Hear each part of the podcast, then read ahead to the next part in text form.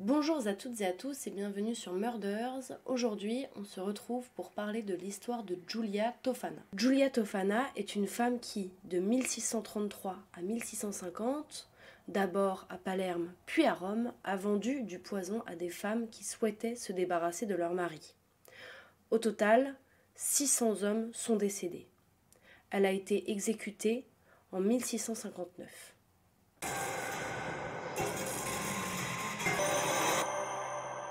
Giulia Tofana est née à Palerme vers 1600 et elle était probablement la fille de Tofania d'Adamo, euh, une apothicaire qui a été accusée d'avoir assassiné son mari Francesco, qui a été ensuite euh, exécuté à Palerme le 12 juillet 1633.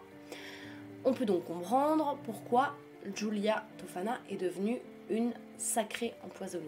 On ne sait pas grand-chose de euh, son enfance, euh, son adolescence, etc. Ce qu'on sait, c'est qu'elle a été mariée avec un homme et qu'ensuite elle est devenue veuve. Qu'avec lui, elle a eu une fille, Girolama Spera.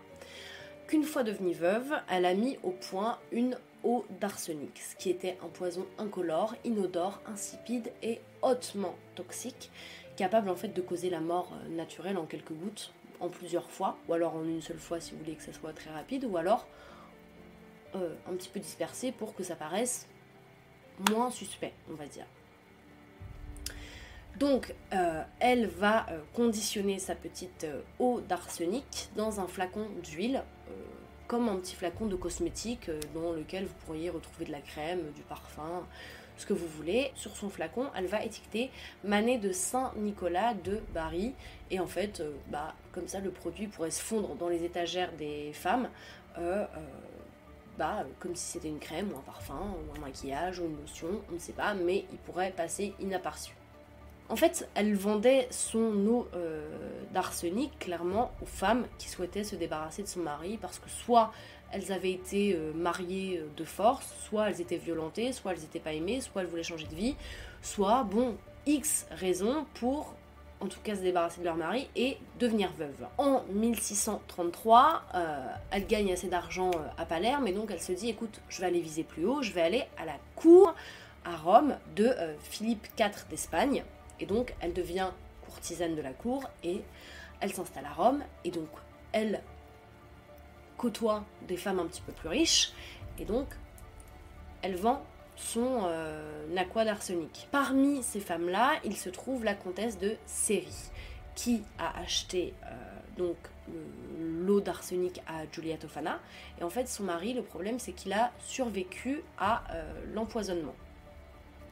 Et donc lui, il se dit c'est un petit peu bizarre parce que bon, je suis pas malade. Euh, donc euh, c'est bizarre qu'il m'arrive ça. Donc euh, il fait appel aux autorités qui vont aller questionner la, comtesse de série, hein, qui en fait, bon, est questionnée, c'est pas un interrogatoire. Alors, ma petite comtesse, qu'est-ce qu'on a essayé de faire à son mari? C'est tabasser pendant des jours, et puis donc elle finit par cracher le morceau et dire que c'est Julia Tofana qui lui a vendu un produit pour qu'elle puisse éliminer son mari. Il faut savoir que Juliette Ofana, elle est arrivée dans une époque très maligne et plutôt euh, pratique pour son business, puisque on est en pleine épidémie de la peste et que clairement les symptômes de l'empoisonnement et ceux de la peste, c'est exactement les mêmes. Et donc il était quasiment impossible de savoir si un homme mourait de la peste ou mourait de l'empoisonnement. Donc c'était une période assez euh, bah, pratique pour celles qui voulaient empoisonner leur mari ou autres membres de leur famille ou entourage. Juliette Ofana, entendant que des rumeurs circulaient à son égard et puis qu'elle allait peut-être se faire coincer, elle va aller trouver refuge dans une église Rome. Sauf qu'en fait, au sein de l'église, il y a une rumeur qui circule, c'est qu'ils disent qu'elle aurait empoisonné l'eau bénite. Donc là, bon, euh, ça fait pas rire tout le monde, donc ils appellent euh, la police qui arrive dans l'église. Ils finissent par l'arrêter et en fait, en 1659, il va y avoir un procès euh, retentissant qui va s'achever par plusieurs condamnations à mort, dont celle de la fille de Giulia Tofana, Girolama Spara, et il va y avoir 41 autres femmes qui vont être euh, condamnées à mort ou étranglées dans leur cachot, voire emmurées sur l'ordre de l'Inquisition.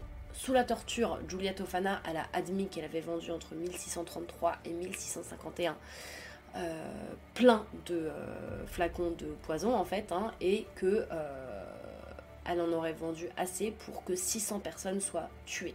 Comment elle explique son geste Elle l'explique en disant que elle a voulu venir en aide à des femmes qui étaient malheureuses et opprimées.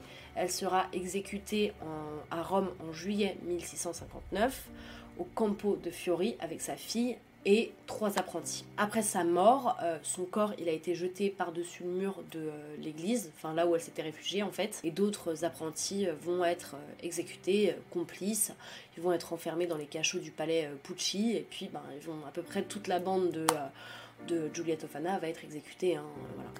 C'est tout pour l'histoire de Giulia Tofana, j'espère qu'elle vous aura plu, et on se retrouve très vite pour une prochaine histoire sur Murders.